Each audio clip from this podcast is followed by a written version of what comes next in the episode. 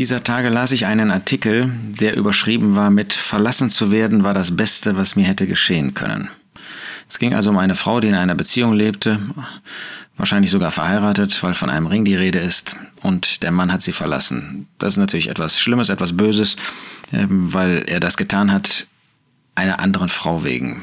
Das ist ja etwas, was wir in dieser Gesellschaft immer wieder erleben, leider auch unter Christen zunehmend der Fall ist. Dass Männer oder Frauen, aber im häufigeren Fall sind das leider wir Männer, die Ehefrauen verlassen, äh, weil man meint, man hätte eine bessere Partnerin gefunden irgendwo. Oft zeigt sich die Illusion sehr viel schneller, als der Mann das gedacht hat oder die Frau auch. Ähm, aber so ist es leider und das ist etwas Schlimmes. Aber genauso schlimm ist, wenn man meint, etwas Besseres hätte nicht geschehen können. Denn es zeugt davon, dass man gar nicht verstanden hat oder nicht verstehen will, was eine Partnerschaft, was eine Ehe bedeutet. Natürlich in dieser Welt ist es so, dass eine Ehe schon lange nicht mehr den Gehalt hat, bis der Tod uns scheidet. Aber für uns Christen ist es doch ein Geschenk Gottes, ein Ehepartner. Natürlich, es gibt keine Ehe, in der es nicht Konflikte gibt. Es gibt keine Ehe, in der nicht auch Herausforderungen warten. Aber wir nehmen eine Ehe doch aus Gottes Hand an. Sie ist eine Stiftung Gottes, die er sogar im Garten Eden geschenkt hat, bevor es den Sündenfall gab. Und wenn es etwas gibt, was aus dem Garten Eden von Gott uns bewahrt worden ist, dann ist es die Ehe. Natürlich, durch die Sünde ist sie auch belastet. Und ähm, Gott sagt Eva, die nun als erste gesündigt hatte, dass der Mann über sie herrschen würde. Nicht, dass Gott empfiehlt, dass der Mann über die Frau herrscht, das will er gar nicht. Im Gegenteil, aber das ist das Ergebnis des Sündenfalls und das hat sich die Frau selbst zuzuschreiben. Nochmal, nicht, dass ein Mann das irgendwie als Entschuldigung für sein Verhalten benutzen darf, darf er nicht. Aber Eva hat sich überreden lassen von dem Feind, von dem Teufel in der Gestalt der Schlange und Gott sagt ihr, dass das die Folge sein würde. Also wenn man heute die emanzipatorischen Entwicklungen sieht, auch die Wünsche und auch Forderungen und auch das Durchsetzen durch die Frauen, dann haben sie übersehen, dass die Situation im Blick auf die Männer ihre eigene Verantwortung war, ihre eigene Schuld. Nun, wenn man über dieses Thema insgesamt nachdenkt, ein paar Gedankenanregungen. Erstens, wenn es um Singles geht, ja, etwas Besseres hätte mir nicht passieren können. Gehen wir mal vorweg davon aus, jemand ist Single und da sind wir ja von Natur aus alle. Wir werden als Babys geboren, sind dann Kinder, Jugendliche und sind erstmal allein. Und ein Single-Leben findet oft statt. Ähm, Menschen werden inzwischen immer älter, bevor sie heiraten, hat natürlich bestimmte Gründe, Hintergründe. Man kann als Single leben. Ähm, viele tun das und man kann auch gut als Single leben. Denn äh, wir als Christen, jedenfalls wir, die wir bekehrt sind, die wir den Herrn Jesus als Retter angenommen haben, wir können ein erfülltes Leben als Singles führen. Es ist ähm, ja nicht von ungefähr, dass uns im Neuen Testament mit Paulus, vermutlich auch mit Timotheus, solche Personen vorgestellt werden, die wirklich hingebungsvoll für ihren Herrn leben, die die Zeit, die Gott ihnen gegeben hat, nutzen für den Herrn und dadurch keine Rücksicht nehmen müssen auf Beziehungen, Ehepartner, ähm, Kinder, ähm, die im Blick auf den Dienst des Herrn und äh, die Zeit drängt, weil nicht mehr viel Zeit ist, sie müssen darauf keine Rücksicht nehmen. Ähm, auch das, das zivile, das tägliche Leben ist natürlich, wie wir wissen, für einen Single beherrschbar. Es ist also ein Leben, was nicht in Bitterkeit geführt werden muss, auch gar nicht sollte, ähm, sondern wo es ein erfülltes Leben gibt. Aber es sind natürlich Einschränkungen. Nun stellt sich die Frage, warum bleiben ähm, viele Singles? Ähm, 1. Mose 2, Vers 18 heißt ja, Gott, der Herr sprach, es ist nicht gut, dass der Mensch allein sei, ich will ihm eine Hilfe machen, die ihm entspricht. Also an sich ist das nicht das Single-Leben, das dauerhafte Single-Leben, nicht nach den Gedanken Gottes in dem Sinn, dass Gott gesagt hat, es ist für den Menschen eben nicht egal, ob er allein lebt oder nicht. Ähm, in dem Artikel, von dem ich sprach, wird das negiert. Ähm, da wird so getan, als ob es eigentlich das Beste sei, dass man allein lebt. Man ist äh, selbstbestimmend, man kann selber entscheiden, was man tun will und so weiter. Aber äh, das ist nur die halbe Wahrheit. Ähm, es fehlt etwas und das sich schön zu reden führt am Ende dazu, dass man bitter wird, weil man nämlich das, was man sich einredet, ähm, was einer Illusion gleicht, letztlich gar nicht erleben kann. Auf der anderen Seite heißt es in 1. Korinther 7, Vers 38, und das ist eben das, was Paulus, was Timotheus und ähm, sicher auch andere ähm, Personen, auch Schwestern, Glaubensschwestern wie, sagen wir, Phöbe Römer 16 betraf. Also wer heiratet, tut wohl und wer nicht heiratet, wird besser tun.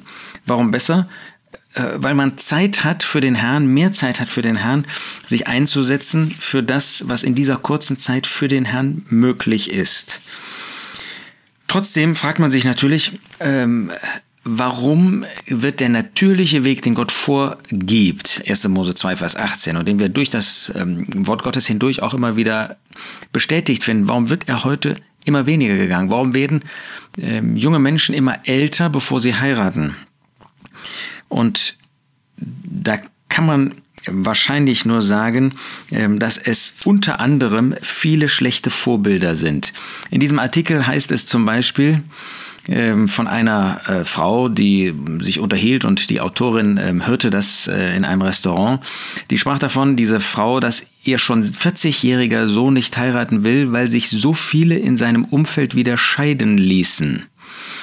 Ähm, leider ist das ja auch, wie gesagt, unter Christen immer häufiger der Fall, dass man nicht lebenslang treu bleibt. Ähm, das ist nicht nur, wie in dem Eingangsbeispiel gesagt, wenn einer der Partner ähm, einen anderen meint, finden zu können oder zu gefunden zu haben, der attraktiver ist, sondern man lebt sich so ein bisschen nach und nach auseinander und fühlt dann nichts mehr füreinander, empfindet gar nichts mehr und ist äh, vielleicht sogar in, in großen Konflikten, streitet sich ständig, weil der andere einem auf den Wecker geht und dann geht man auseinander. Und äh, das sehen natürlich unsere jungen Leute und fragen sich, das soll mein Leben sein und soll ich mir diesen Stress antun? Äh, dann findet man das immer schwerer, sich junge Leute tun, eine Entscheidung fürs Leben zu fällen. Ähm, man, man will sich nicht binden, ja, so wie bei Veranstaltungen die Anmeldungen immer kurzfristiger kommen, weil man sich nicht länger binden will an eine bestimmte Entscheidung. So ist das im Blick auf die Ehe umso stärker der Fall, leider. Und dann kommt drittens noch hinzu, ähm, dass im sexuellen Bedürfnisbereich, den wir ja haben ähm, und alle Menschen haben, ähm, dass in diesem Bereich heute Ersatzdrogen vorhanden sind. Man muss nur ähm, irgendwas lesen im Internet, man muss sich nur irgendwelche Bilder oder äh, Videos anschauen und schon kann man seine Sexualität erfüllen, eben an sich selbst. Man nennt das Selbstbefriedigung. Das ist letztlich überhaupt nicht das, was Gott für die Sexualität, für ein sexuelles Leben vorgesehen hat. Aber so kann man natürlich Ersatzformen finden. Sie verstümmeln letztlich unsere Sexualität. Sie machen uns mehr oder weniger dann auch über längeren Zeitraum ähm, unfähig, Beziehungen, Bindungen einzugehen. Aber das ist leider das Problem. Trotzdem Gott möchte, dass wir heiraten. Das ist das Normale. Der Mensch, es ist nicht gut, dass der Mensch allein ist. 1. Mose 2, Vers 18. Ähm, dafür muss man bereit sein, eine Entscheidung zu treffen. Diese Entscheidung hat aber Folgen. Eben die Folge, dass man sich bindet, bis der eine der beiden Ehepartner stirbt, heimgeht. Ähm, dazu muss man bereit sein, diese Folgen auf sich zu nehmen, aber Gott möchte das. Und er erwartet von uns auch, dass wir eine solche Entscheidung für unser Leben auf uns nehmen und dann auch treu sind, treu bleiben. Abgesehen davon, dass das ein wunderbares Vorbild ist auf Christus und seine Versammlung, seine Gemeinde, wo es auch nie eine Trennung geben wird, ist es auch im menschlichen Bereich unanständig, wenn man anders denkt, anders handelt. Insofern ist dann ähm, viertens eine Trennung in Gottes Augen etwas Verkehrtes. Es ist eine Sünde. Äh, diese Trennung wird noch nicht im moralischen Sinn Ehebruch genannt. Ehebruch in ähm, dem Neuen Testament, aber auch im Alten Testament ist eine moralische Aussage, ist nicht eine juristische Aussage. Ähm, und Gott möchte nicht Trennung. Nach Malachi 2, Vers 16. Er sagte eindeutig, er will keine Trennung. Und trotzdem finden wir, dass es immer wieder auch Christen gibt, die sich trennen. Ähm, bei dem eben schon angeführten ähm, Gespräch, ähm, das die Autorin äh, mithörte, äh, sprach die ältere Frau davon, dass sogar Ehen, sobald es krisel, sie nicht mehr wirklich an diesen, an der Beziehung arbeiten und dann eine solche Ehe leicht aufgeben. Die Autorin, die eben überzeugte Single ist nach einer äh, missglückten Beziehung, sagt gleichzeitig trifft mich trifft mich die Überzeugung, dass es richtiger sein soll, eine Beziehung unbedingt zu erhalten oder auszuhalten, dass es eben das mehr sein soll, als richtiger sein soll, als zu gehen. Nun, natürlich gibt es Beziehungen, die, die echt schlimm sind, echt sehr schwierig sind. Aber es gibt keine Beziehung, die man nicht wieder auf gute Füße stellen kann, wenn denn beide wollen. Aber es ist tatsächlich so, dass man heute nicht mehr bereit ist, immer weniger bereit ist, muss man besser sagen, an einer Beziehung zu arbeiten, auch langfristig zu arbeiten, sich auch helfen zu lassen, an einer Beziehung zu arbeiten.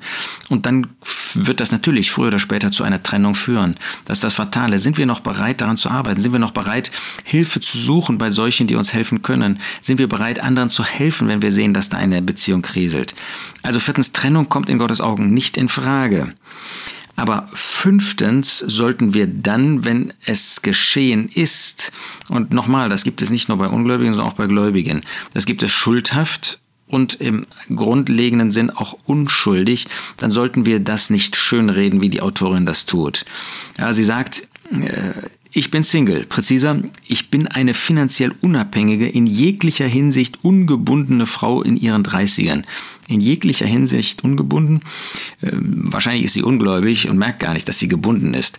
Gebunden ist durch den Fürst dieser Welt, den ähm, Teufel, dass sie gebunden ist durch das, was ihre äh, Neigungen ähm, ausmacht, dass sie gebunden ist durch die Pädagogik, der sie ähm, folgt, der philosophischen Richtung, der ethischen Richtung, der sie folgt, dass man machen und tun kann, was man möchte. Ähm, Sie wehrt sich dagegen, ähm, was, ähm, was so allgemein gesagt wird. Manche verwechseln, schreibt sie, und äh, das mag nun Drehbüchern und mantraartig ähm, geholzten heteronormativen Beziehungsstrukturen zugrunde liegen. Das äh, singuläre Leben mit unüberwindbarer Einsamkeit und hinreißender Verzweiflung zu verbinden. Ja, sie will ausdrücklich sagen, Alleinsein und Einsamkeit sei nicht das gleiche. Das stimmt natürlich. Ähm, aber äh, will man wirklich einer solchen Illusion hinterherlaufen, schönreden, ähm, dass man als Single eben nicht allein und dadurch auch oft einsam ist? Das ist doch die Realität, die man hört von solchen, die ehrlich mit ihrer Situation umgehen. Man kann das schönreden, äh, indem man meint, ja, man kann äh, sich ja treffen mit allen anderen Singles. Kann man auch.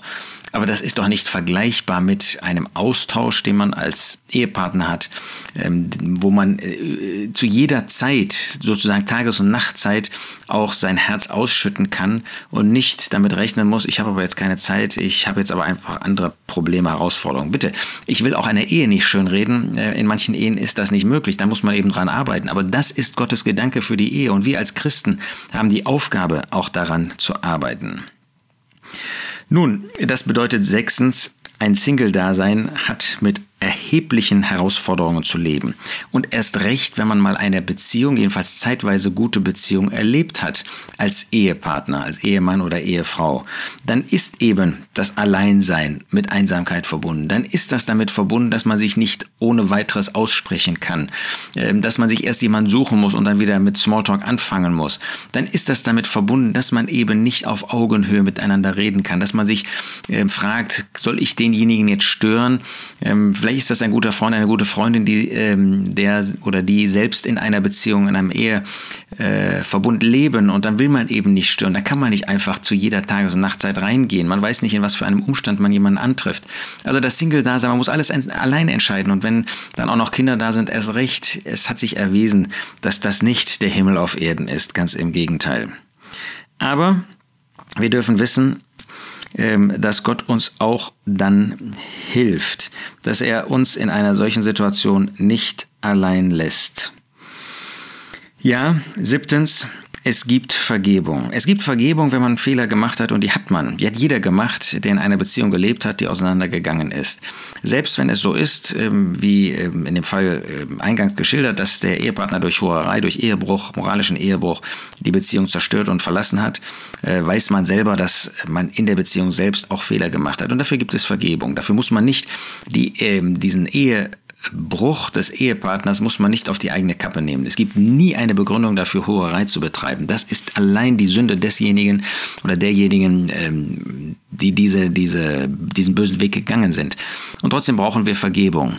Und die bekommen wir. Gott gibt sie uns. Und äh, dann kann ich auch, wenn ich dann als Single weiterleben muss, vielleicht als alleinerziehende Mutter, alleinerziehender Vater, dann kann ich auch ein glückliches Leben mit dem Herrn führen, unbedingt, weil er ein vergebender Gott ist und weil er mir ersetzt, jedenfalls in einer gewissen Hinsicht das, ähm, was der, der Partner, der weggegangen ist, an Löchern gerissen hat. Und trotzdem bleiben eben diese, äh, diese äh, Mängel, sie bleiben bestehen, ja, und da sollte man eben nichts schönreden.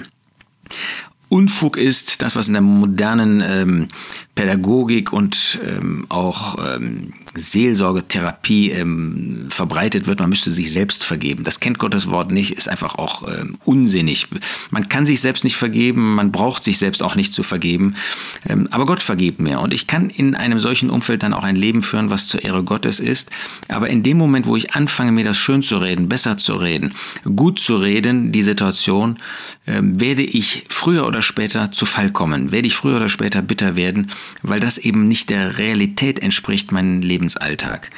Also verlassen zu werden war das Beste, was mir hätte geschehen können, ist einfach nicht wahr. Natürlich, wenn ich einen gewalttätigen Partner habe, ähm, dann kann ich dankbar sein, wenn der Herr einen Weg wählt, äh, wo ich davon loskomme. Aber wenn es so ist, dann habe ich auch die Verantwortung, ähm, weil das etwas Böses ist, äh, mit Hilfe der Verantwortlichen Personen in einer örtlichen Gemeinde, örtlichen Versammlung diese Dinge aufzuarbeiten und mit Hilfe eines Seelsorgers. Und wenn der Partner eben weitermacht oder nicht dazu bereit ist, die Dinge zu ändern, ähm, dann wird nach Gottes Wort eben entsprechend auch mit einer solchen Person zu handeln sein. Aber es ist nicht das Beste, wenn man in einer Ehe gelebt hat, dann alleine übrig zu bleiben. Es hat mit Wunden, es hat mit ähm, Schäden zu tun. Und doch, Gott hilft uns, Gott lässt uns nicht allein und wir dürfen weiter an seine Hand gehen, so oder so.